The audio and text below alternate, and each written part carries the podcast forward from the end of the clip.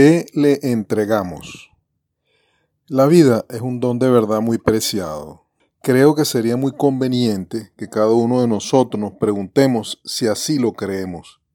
¿Será eso verdad que yo creo que la vida es un don muy preciado, magnífico, aun a pesar de que muchas personas, entre ellas nosotros mismos, en algunas ocasiones la hemos echado a perder con nuestros egoísmos, pleitos, indiferencias, etc.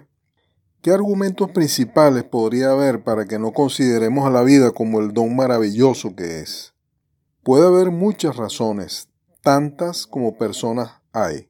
Analicemos algunas situaciones que nos pueden ilustrar al respecto. La primera, ¿será que muchas de las cosas buenas que nos suceden las damos por garantizadas y que tienen que sucedernos porque sí o porque lo merecemos? Y al final, si en algún momento no ocurren, terminamos exigiéndolas a quien sea el caso. Es verdad que el sol sale cada día para todos, buenos y malos, pero otras cosas dependerán de nuestros esfuerzos y decisiones de cada día. Cuando creemos que en otra época nos sucedían cosas mejores que hoy día, ¿será que tuvo que ver en ello que el comportamiento de la gente en general era muy diferente, que había más respeto y consideración hacia los demás, entre otras cosas? Tenemos muchos problemas en nuestras relaciones con los demás, generalmente porque solo prestamos atención a lo que nos interesa a cada uno. Es cierto que prestamos poca o ninguna atención a lo que interesa a otros, menos aún a, a los que piensan distinto de nosotros. ¿Qué pasaría si aceptáramos que otros tienen derecho a tener una visión distinta de la vida de la de uno? La verdad es que nadie sabe por sí solo todo lo que hay que saber en esta vida. Cada quien aprende algo que podría aportar para beneficio de todos y lo podría hacer, por ejemplo, por pensar diferente. Aunque para ello primero tendría que comenzar por darle real importancia a las demás personas, por aceptar que si para Dios cada uno de nosotros es valioso por sí mismo, ¿Cómo puede ser que para nosotros los seres humanos no sea así? Algo que me ayudó a mí a este respecto fue cuando reflexioné sobre el hecho de que solo Dios tiene todos los elementos suficientes y necesarios para juzgar lo que hacemos o dejamos de hacer cada uno. Y si Él no lo hace sino al final de la vida de cada uno, ¿cómo es posible que nosotros, los humanos, sin tener toda la información y conocimiento para juzgar a otros con justicia, lo hagamos casi que cada día de nuestras vidas. La verdad que esto solamente nos echa a perder la vida a todos.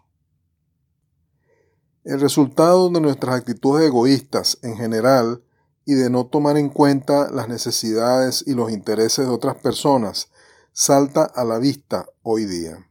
Y en adelante se va a requerir de un mayor esfuerzo e interés para atender y estar pendiente de las necesidades e intereses de otros más vulnerables y menos favorecidos que nosotros, no solo desde el punto de vista material, sino en especial desde el punto de vista espiritual y emocional.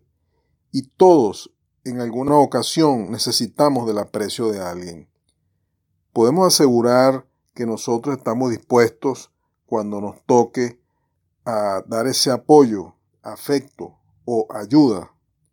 Sobre todo cuando, por ejemplo, a veces lo único que esa persona necesitaba para seguir adelante era, por ejemplo, una sonrisa, algo que nadie puede decir que no tiene para dar. Hay algo que deberíamos haber aprendido desde hace mucho tiempo, si hubiésemos prestado más atención que nunca nos iría mal en nuestras vidas si procurásemos aprender realmente a abrazar e interiorizar estas tres cualidades. El amor desinteresado, la sencillez y la humildad. ¿Será eso lo que hemos venido haciendo? ¿O por el contrario hemos aprendido y hasta la saciedad sobre el odio, la indiferencia, el complicar las cosas y la soberbia? Es responsabilidad de la vida cuando nosotros decidimos invertir todo, todos nuestros recursos, tiempo, etcétera, solo en nuestra formación académica y nos olvidamos casi que por completo de emplearlos en nuestro desarrollo y crecimiento como seres humanos. Podríamos decir que deberíamos invertir en aprender a vivir, a conciencia de que somos seres sociales y de que fuimos creados para vivir en comunidad. Por lo tanto, que deberíamos estar aprendiendo a vivir en sana paz con otros muchos seres humanos. ¿Podemos asegurar honestamente que estamos haciendo eso? Lo que nos muestra la vida hoy en día no es eso precisamente.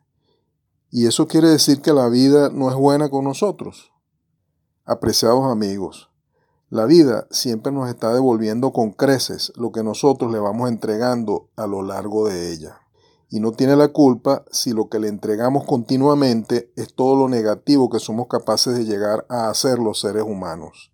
Empecemos por reconocer esta verdad y comencemos a enfocarnos hacia arriba, de paso rindiéndonos a la soberanía y a los caminos de Dios para lograr los cambios necesarios.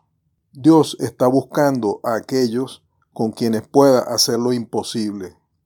Qué pena que solo planifiquemos las cosas que podemos hacer por nosotros mismos. A. W. Tozer